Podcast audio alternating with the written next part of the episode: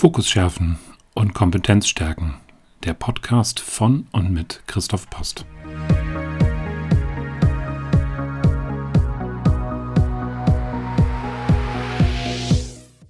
Ich bin Christoph Post, systemischer Coach mit langjähriger Führungserfahrung.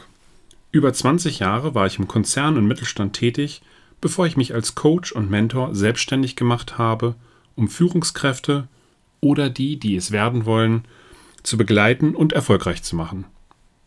Wie schaffst du es, nachhaltig deine Ziele umzusetzen? Heute geht es in der vierten Ausgabe um das Thema Journaling.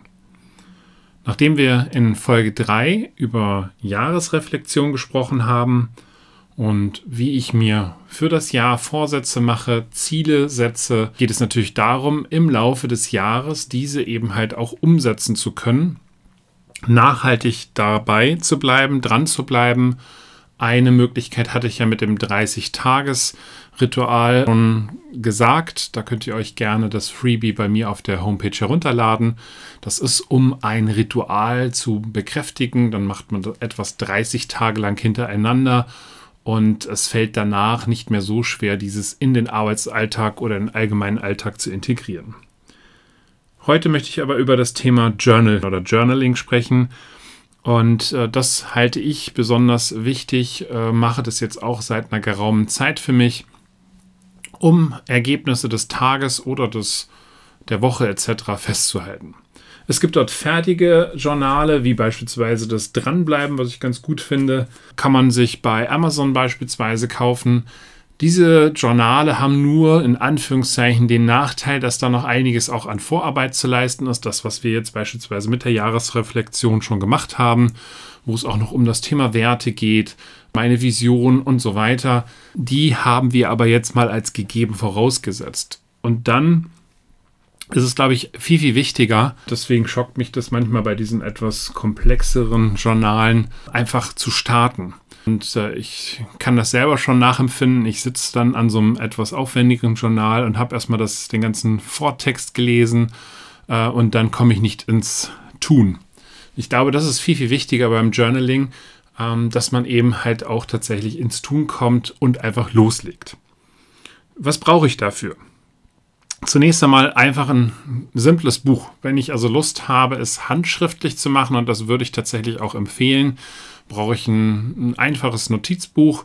Ähm, da kann ich mir vielleicht auch irgendwas Schönes raussuchen, weil das ja was Persönliches ist. Ich brauche idealerweise einen Stift, besser sogar mehrere Stifte, weil mit Farben kann man dann also bestimmte Sachen auch nochmal hervorheben.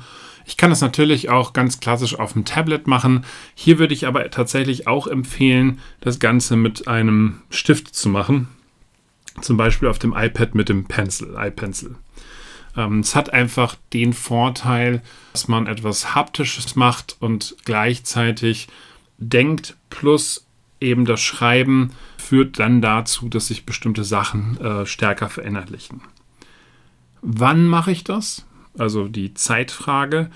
Es gibt die Möglichkeit, das täglich zu machen. Gibt es auch viele ähm, Bekannte von mir, die sich nochmal so jeden Tag abends kurz fünf Minuten hinsetzen, das Ganze irgendwo so ein bisschen ähm, integrieren in ihre To-Do-Liste. Was habe ich an dem Tag geschafft? Was mache ich am nächsten Tag?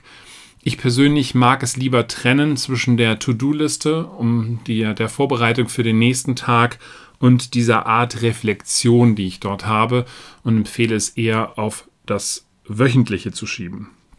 Dauer sind gute zehn Minuten, mehr braucht man eigentlich nicht. Ähm, auch das ist wieder so ein Thema, das kann man über ähm, ja, so eine mehr Wochen Challenge dann für sich irgendwie instrumentalisieren, bis es in Fleisch und Blut übergegangen ist. Da kann man sich einfach 10 oder 15 Minuten ähm, Zeitblocker äh, freitags abends oder samstags morgens in den Kalender hineinpacken, äh, zieht sich kurz zurück und beantwortet dann unter anderem folgende Fragen. Was habe ich für meine Ziele getan? Wir haben uns ja im Rahmen der Jahresreflexion eine Liste von verschiedenen Zielen ähm, genommen, äh, eine Top 5 äh, dort ermittelt und jetzt geht es darum, was habe ich konkret getan, damit ich diese fünf Ziele umsetze. Das sollte in einer gesonderten Rubrik äh, eben halt aufgeschrieben werden. Das Thema Dankbarkeit ist genauso wichtig. Wofür bin ich dankbar? Hier geht es auch um eine positive Affirmation. Das heißt, ich versuche eben halt herauszufinden, für was in meinem Umfeld, für was für ein Erlebnis etc. empfinde ich halt Dankbarkeit, was ist irgendwo Tolles erfahren. Und das hat auch was mit Achtsamkeit äh, für sich selbst und die, äh, das Umfeld am Ende zu tun. Denn äh, man ist viel, viel stärker darauf gepolt, negative Dinge für sich wahrzunehmen, als die vielen positiven Sachen, die rund um einen passieren, die dann so selbstverständlich sind. Und ich glaube, aus dieser Selbstverständlichkeit muss man das ein oder andere dann auch wieder herausholen. Was lief in dieser Woche besonders gut? Welche Erfolge konnte ich auch feiern? Auch das ist wichtig, ähm, dass man sich hinsetzt und Erfolge feiert. Äh, da muss, das muss jetzt nicht direkt mit einem Glas Champagner am Samstagmorgen sein. Ähm, das, äh, also wenn es was Besonderes ist, gerne, aber es geht einfach darum, diese Sachen einfach auch festzuhalten, äh, damit sie eben nicht aus dem Gedächtnis herauslaufen. Was lief nicht so gut? Ebenfalls wichtig. Einfach sich diesen Sachen zu stellen, ähm, was ähm, hat nicht so gut funktioniert und warum hat vielleicht auch was nicht so gut funktioniert. Also auch das gehört zum Thema Reflexion mit dazu. Und last but not least, was sind meine Learnings? Was habe ich in dieser Woche Besonderes gelernt? Und hier geht es in Summe nicht darum, wilde Romane zu verfassen und äh, ganz viel aufzuschreiben, sehr detailliert zu sein. Ich meine, das kann jeder erstmal für sich in seinem Rahmen machen, ähm, sondern eben halt die wesentlichen Kernsachen, Kernsätze eben halt für sich zu formulieren, äh, sodass man sie dann auch im Nachgang noch gut versteht, aber in diesem Moment eben halt auch für sich aufnimmt. Das ist das, was ich einmal in der Woche tue. Ich nehme meistens samstags morgens dafür die Zeit. Da äh, schläft die Familie in der Regel noch. Ich habe meine Ruhe und kann dann meine Woche Revue passieren lassen ähm, und somit eben halt auch gedanklich diese Woche abhaken, was halt auch ein Stück weit äh, dazugehört und wichtig ist, auch mal Sachen für sich abzuhaken geistig und nicht weiter mit sich herumzutragen. Und das sind dann beispielsweise auch so Sachen, was lief nicht so gut und diese nicht permanent grüblerisch dann eben halt äh, auch noch mit ins Wochenende hineinzunehmen, ähm, was für den einen oder anderen ja eher der Regeneration äh, dient. Und äh, man hat dann die Möglichkeit, solche Sachen eben halt auch einfach mal niedergeschrieben zu haben und für sich dann eben halt ja abgeschlossen zu haben. Nun ist es auf der einen Seite natürlich sehr gut, dass man das wöchentlich macht und die Sachen aufschreibt. Was mir persönlich hilft und deswegen habe ich für mich einmal im Monat, ähm, das ist entweder der Monatsletzte oder ähm, der Monatserste, da gucke ich immer so, dass das tatsächlich auch Richtung Wochenende irgendwie passt, weil ich da einfach mehr Ruhe habe.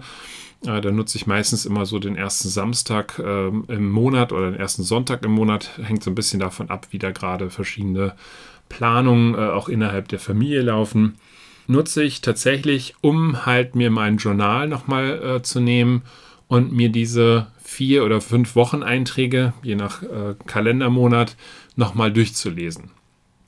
Nochmal Revue passieren zu lassen und zu gucken, wie wirkt das im Nachgang auf mich. Welche Sachen waren jetzt tatsächlich sehr essentiell und haben mich in irgendeiner Form beeinflusst und wo, und das gibt es natürlich auch immer mal wieder, äh, sind da auch Sachen entstanden, die in der Emotion für mich irgendwo was Wichtiges waren, die aber im Nachgang sich als nicht so dramatisch herausgestellt haben. Äh, auch das ist wieder so ein Thema äh, der Achtsamkeit für sich selber, darüber nachzudenken und zu schauen, wie wirkt das im Nachgang auf mich. Und natürlich gucke ich mir auch hier meine Learnings an äh, und verfasse dann nochmal, ja, ich sag mal, so, so eine Art Key Learning, äh, für das Monats, äh, für die Monatsreflexion. Was habe ich besonders für mich aus diesem Monat mitgenommen? Äh, wie könnte ich beispielsweise diesem Monat so eine Art Kapitelüberschrift geben? Was hat mich da eben halt besonders bewegt? Äh, was habe ich Besonderes auch empfunden?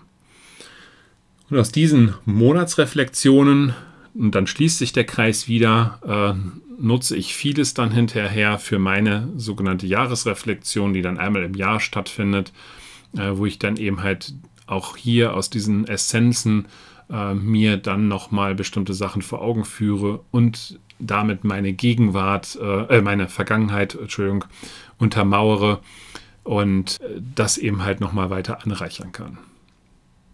Das war in diesem Monat das Thema Journaling. Ich hoffe, es äh, hat euch ein Stück weit geholfen. Wie gesagt, es gibt auch ganz viele unzählige vorgedruckte Sachen, kann man auch alles machen. Da sind ein paar ganz gute Sachen dabei. Ich glaube, das Wesentliche ist tatsächlich erstmal ins Tun zu kommen und das mal einen Monat lang durchzuhalten, sich vier bis fünfmal hinzusetzen und die Woche Revue passieren zu lassen anhand der Fragen. Das Ganze habe ich auch nochmal auf meiner Seite mit den wesentlichen Fragen zusammengefasst. Äh, da könnt ihr das nochmal nachlesen.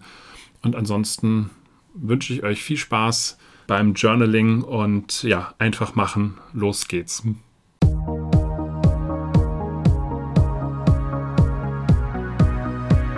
Das war der Podcast Fokus schärfen und Kompetenz stärken von Christoph Post.